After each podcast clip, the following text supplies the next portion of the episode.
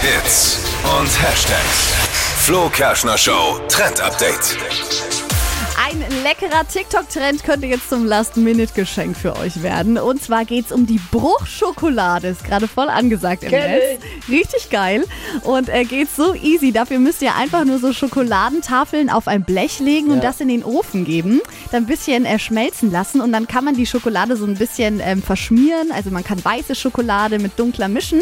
Und dann kommen da eben halt so Toppings drauf. Marshmallows, Nüsse, Smarties, alles auf das ihr Bock habt. Und dann lässt man das Salzbrezeln. Salzbrezel oh, das ist auch ist so gut. salzig süß, mega. Richtig ich. geil. Und dann lasst, lasst ihr das wieder trocknen und dann kann man die Schokolade brechen, in eine Tüte reinfüllen und dann habt ihr ein schnelles. Last-Minute-Geschenk. Smarties oben drauf, Gummibärchen, keine Geil. Ahnung. Und dann, ey, das ist mega, sieht gut aus. Ja. Der erste. Trend seit Einführung der, dieser Rubrik, den auch ich mal gut finde. Ja, das ist wirklich eine gute Last Lecker, lecker. die Auch, ey. Ja, Echt guter voll. Trend.